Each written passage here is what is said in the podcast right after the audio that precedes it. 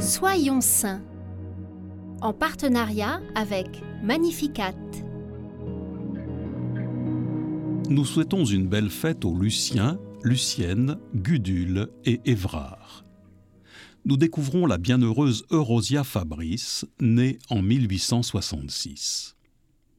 Élevée dans une famille d'agriculteurs à Marola, au nord de l'Italie, Eurosia doit quitter l'école très tôt pour aider ses parents au champ.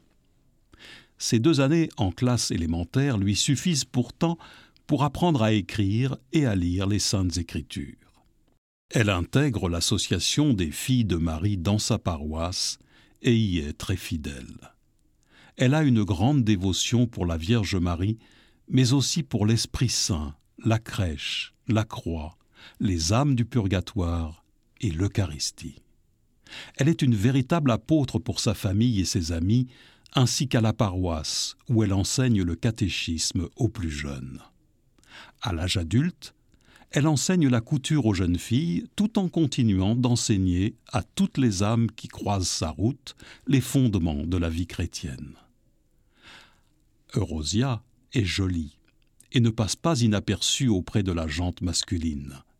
Après avoir refusé plusieurs demandes en mariage, elle épouse en 1886 un jeune veuf, père de deux petites filles de 20 et 4 mois.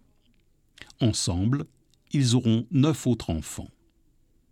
Surnommée Mama Rosa, elle se distingue par sa générosité et sa puissance de travail pour le bien de sa famille et des plus démunis. Elle gère son foyer, sa ferme, tout en continuant à donner des cours de couture.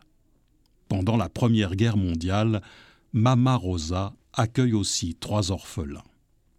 À la mort de son mari, elle entre dans le tiers-ordre franciscain afin d'y vivre plus intensément son esprit de pauvreté, de joie, de travail et de prière.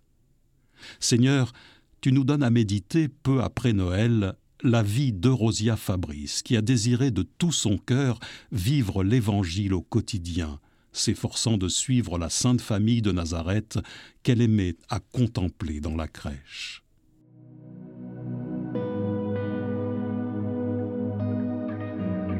À son intercession, nous te confions nos familles et nos âmes.